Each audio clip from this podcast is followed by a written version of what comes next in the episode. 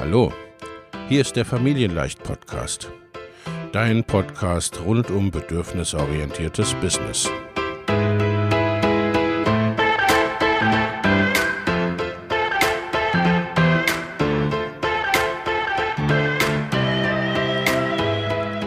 Für Mütter und vielleicht auch Väter, die ihr Leben und ihr Business im Einklang mit sich selbst und ihrer Familie gestalten wollen. Familien leicht eben.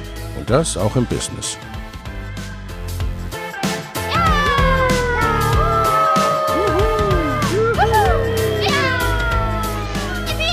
Herzlich willkommen, sagt dein Host Lena Busch, Gründerin von Familienleicht. Und immer auch mal wieder mit dabei Michael Busch, ihr Ehemann und Partner in Crime, Love, Family and Business. Viel Spaß mit deinem Familienleicht-Podcast.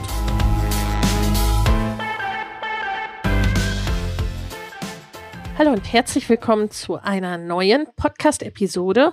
Heute mal einer etwas anderen Podcast-Episode und vielleicht einer eher etwas technischeren sozusagen. Es geht nämlich heute um Zahlen, genauer gesagt um Kennzahlen. Ich möchte dir heute die acht Online-Marketing KPIs oder Kennzahlen nennen, die du regelmäßig prüfen und optimieren solltest, also die du im Auge behalten solltest. Denn damit du weißt, ob dein Online-Marketing funktioniert und du mit deinem Business auf einem guten Weg bist, dazu solltest du regelmäßig deine wichtigsten Kennzahlen auf Englisch auch Key Performance Indicators, kurz KPIs, erfassen. Sie helfen dir dabei zu verstehen, welche deiner Maßnahmen gut funktionieren und wo es vielleicht noch etwas zu optimieren gibt oder wo du dir das Leben schlicht mit der gleichen Arbeit, dem gleichen Aufwand leichter machen kannst. Je nachdem, wie dein Online-Business aufgebaut ist, sind dabei unterschiedliche Kennzahlen für dich relevant. Die wichtigsten stelle ich dir heute vor, natürlich inklusive Verbesserungsmöglichkeiten. Kennzahlen zum Messen deiner Website-Performance. Deine Website ist der Dreh- und Angelpunkt in deinem Online-Business, spätestens ab einem gewissen Punkt. Auf folgende Kennzahlen solltest du achten. Erstens die Verweildauer und die Absprungrate. Die Verweildauer und die Absprungrate zeigen, wie gut du mit deinen Website-Inhalten überzeugst. Die Verweildauer verrät, wie lange BesucherInnen auf einer Website bleiben. Die Absprungrate zeigt, wie viel Prozent deiner BesucherInnen deine Website bereits nach wenigen Sekunden, also quasi unverrichteter Dinge, wieder verlassen. In der neuesten Version von Google Analytics wurde die Absprungrate durch die sogenannte Interaktionsrate ersetzt. Das ist das gleiche in grün, nur umgekehrt. Die Interaktionsrate gibt an, wie viel Prozent der BesucherInnen sich aktiv auf deiner Website umgesehen haben, ohne sie sofort zu verlassen. Was sind nun aber gute Verweildauern und Absprungraten? Dein Ziel sollte natürlich sein, dass sich BesucherInnen möglichst lange auf deinen Webseiten aufhalten.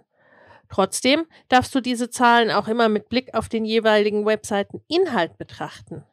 Die Verweildauer auf einem ausführlichen Blogartikel wird natürlich länger sein als die auf einer kurzen Landingpage. Außerdem gibt es Unterschiede je nach Branche. Im Schnitt bist du schon gut dabei, wenn du eine Verweildauer von einer Minute und eine Absprungrate unter 60 Prozent erreichst. Nun fragst du dich vielleicht, wie kann ich denn Verweildauer und Absprungrate optimieren?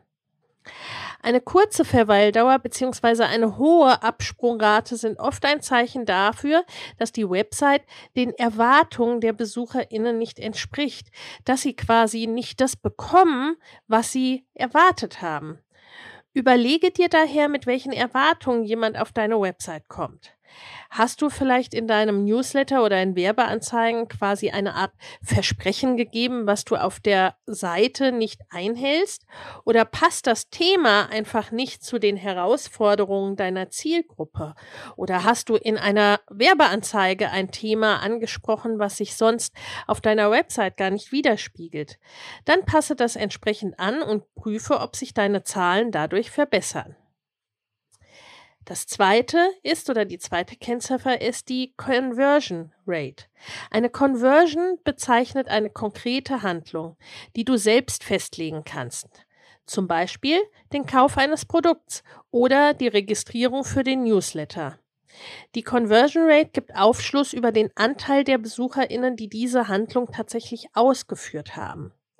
Was ist nun aber eine gute Conversion Rate? Eine Zielgröße für die Conversion von Verkaufsseiten sind zwei bis fünf Prozent. Es gibt verschiedene Faktoren, die das Ergebnis beeinflussen können, unter anderem auch der Preis. Je teurer dein Produkt ist, desto geringer wird und darf auch deine Conversion Rate sein. Ein Sonderfall sind Landingpages für kostenfreie Produkte, auf denen sich Kundinnen für deinen Newsletter anmelden sollen.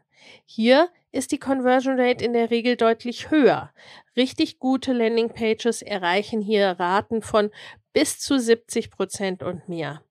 Für den Start solltest du versuchen, mindestens eine Conversion Rate von 30 bis 40 Prozent zu erreichen.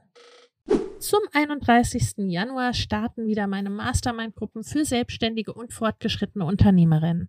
In beiden Gruppen geht es darum, dein Business in 2024 deutlich wachsen zu lassen und ganz konkrete, individuelle, zusätzliche Kundengewinnungswege und Einkommensströme zu etablieren, Vorhandenes besser zu nutzen, an deinen individuellen Rädchen zu drehen, um sehr viel mehr mit weniger oder gleichem Aufwand zu erreichen. Schau in die Show für die Links zur Perfect Match Mastermind und zur Next Level Mastermind sowie zu einem Gespräch oder einer Einordnung, was für dich geeignet ist. In den Show findest du außerdem kostenfrei für dich noch für kurze Zeit das Training Go Bigger 2024, deine Road zu 100.000, 500.000 oder einer Million Euro. Denn genau um diese Road, deine ganz persönliche, je nachdem, was dein nächstes Ziel ist, darum geht's in den Masterminds. Ich freue mich auf dich. Wie kann ich aber meine Conversion Rate optimieren, fragst du dich nun.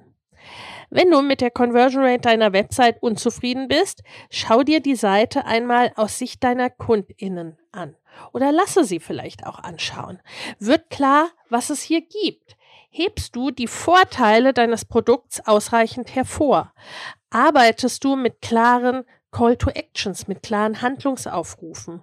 All diese Faktoren und noch mehr können einen Einfluss auf deine Conversion Rate haben.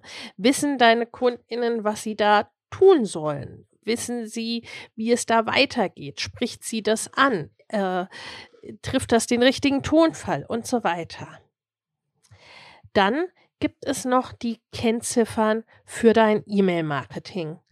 Wenn du regelmäßig Newsletter versendest, gibt es ebenfalls einige Kennzahlen, die du im Blick behalten solltest. Das ist die dritte Kennziffer, nämlich die Öffnungsraten. Nur weil du viele Kontakte in deiner E-Mail-Liste hast, bedeutet das leider nicht, dass deine Newsletter auch von all diesen Kontakten gelesen werden. Die Öffnungsrate gibt dir Aufschluss darüber, wie viele deiner Kontakte eine E-Mail tatsächlich geöffnet haben und ist deshalb tendenziell wichtiger als die reine Listengröße. Was ist eine gute Öffnungsrate? Die Öffnungsrate deines Newsletters ist von verschiedenen Faktoren abhängig, natürlich. Unter anderem ist das die Listengröße. Je mehr Kontakte, desto niedriger ist tendenziell die Öffnungsrate. Sie ist abhängig vom Versandzeitpunkt, deiner Branche und nicht zuletzt auch von dem Newsletter-Tool, das du verwendest. Verschiedene Studien, wie zum Beispiel hier vom E-Mail-Anbieter Mailchimp, sprechen von einer durchschnittlichen Öffnungsrate zwischen 20 und 25 Prozent. Diese Studie habe ich dir im Blogartikel zu dieser Folge beziehungsweise in den Show Notes zur Episode verlinkt. Klick dich da gerne hin. Wie kann ich nun aber meine Öffnungsrate optimieren?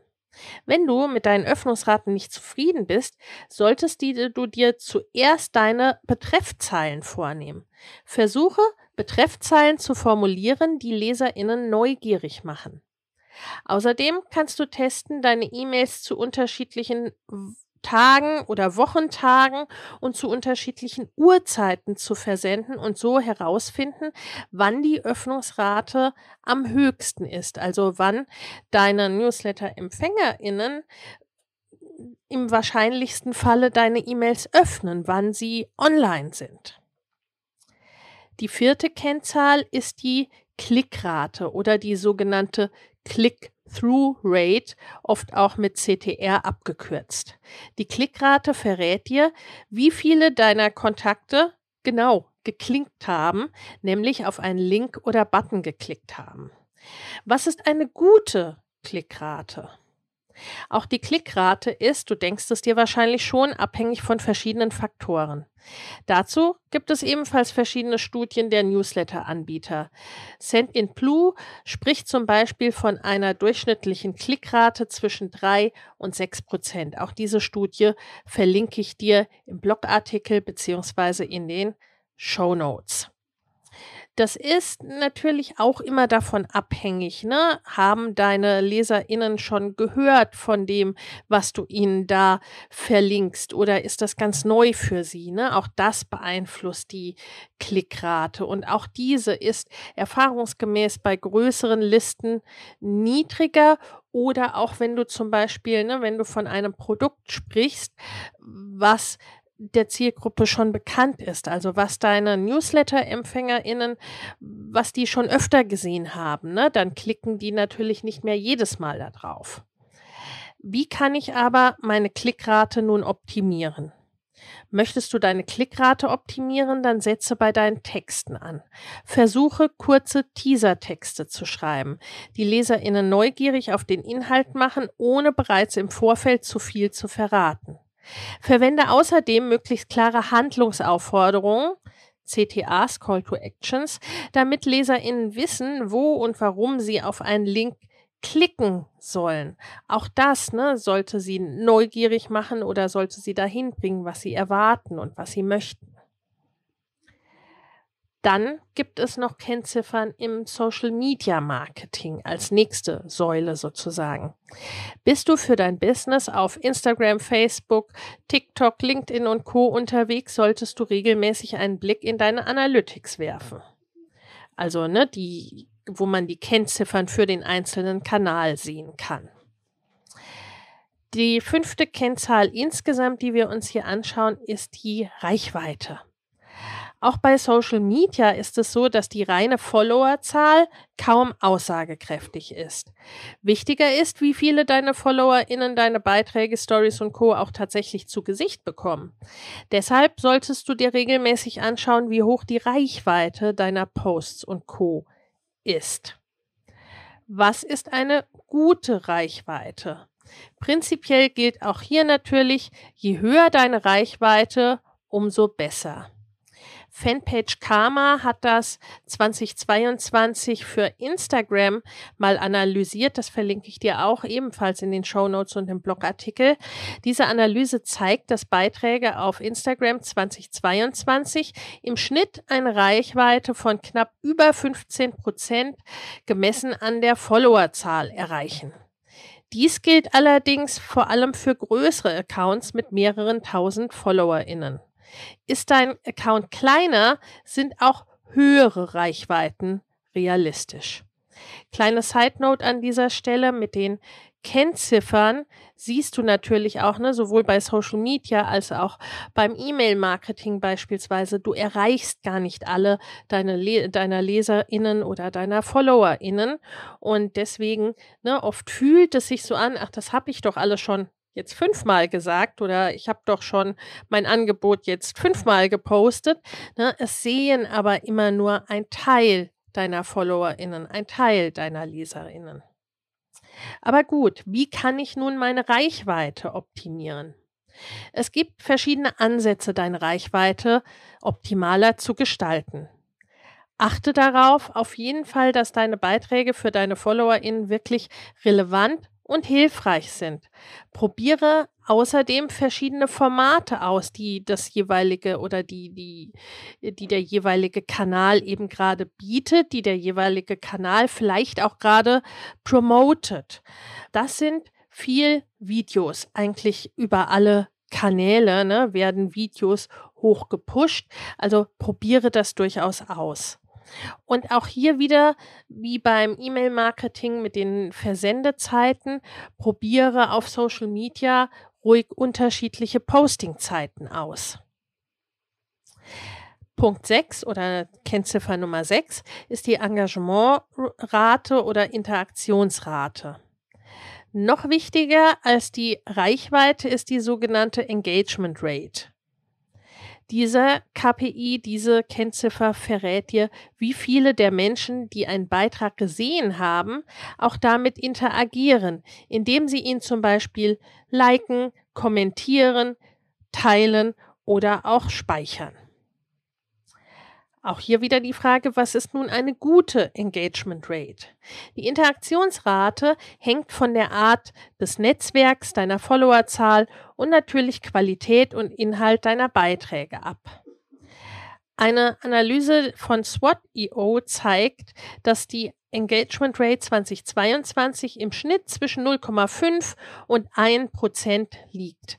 Auch hier diese verlinke ich dir wieder in den Show Notes.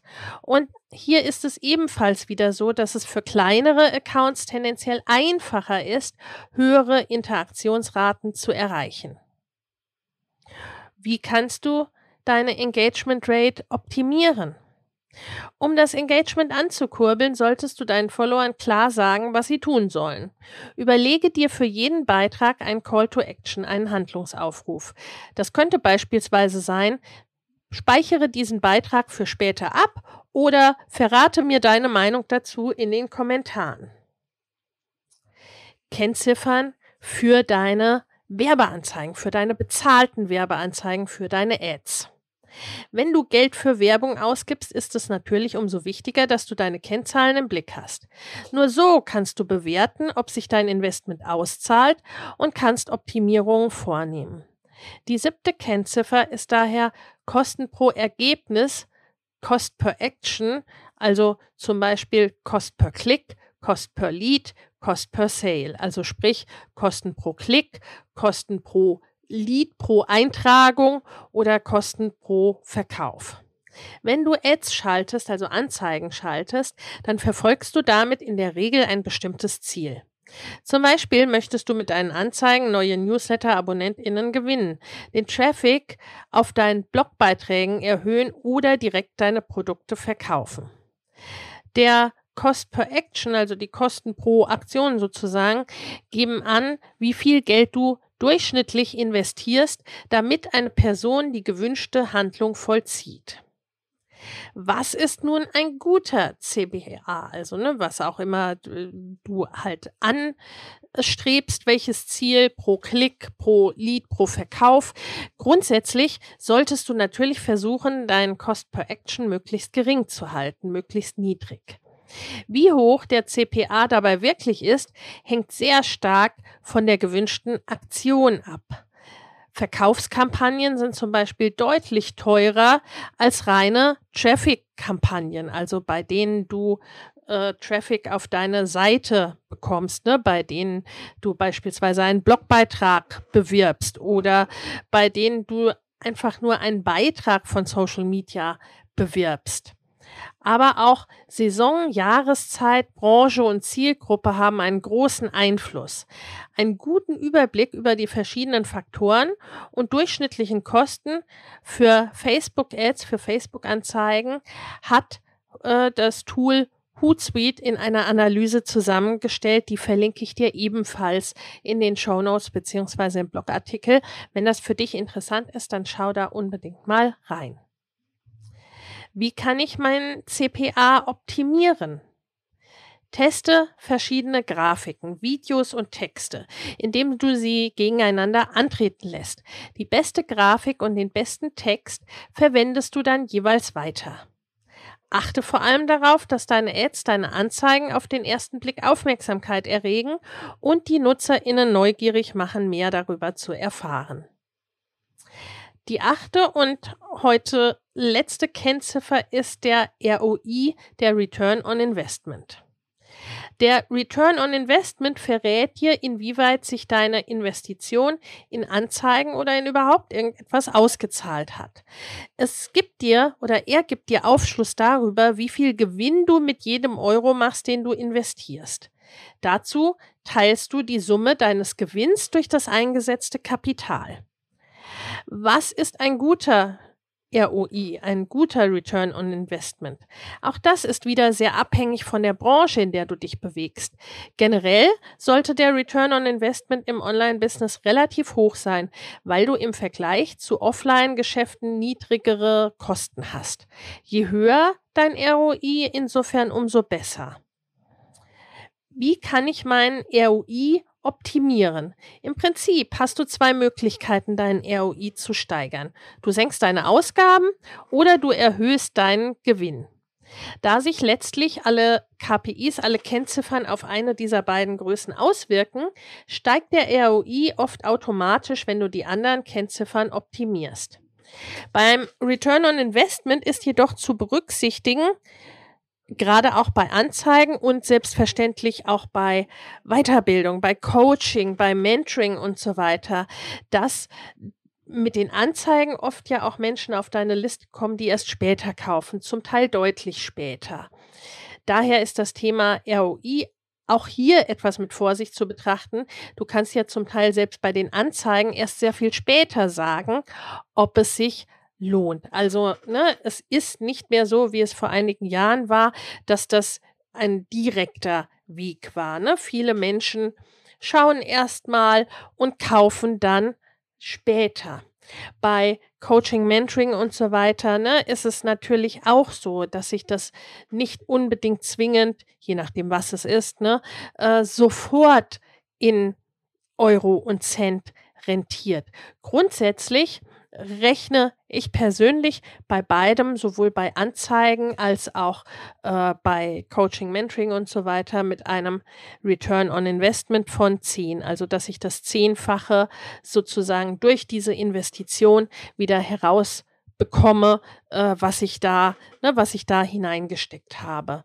Auch dein Team beispielsweise, ne, wenn du dann Mitarbeitende oder FreelancerInnen hast, ne, die verursachen natürlich auch einen Return on Investment, ne, und auch da ist er nicht zwingend ja immer so direkt und ähnlich wie bei Coaching Mentoring und ähnlich wie bei Anzeigen auch, ne, darfst du da oftmals auch erstmal ein Stück weit in Vorlage gehen, also dass sich das erst später rentiert.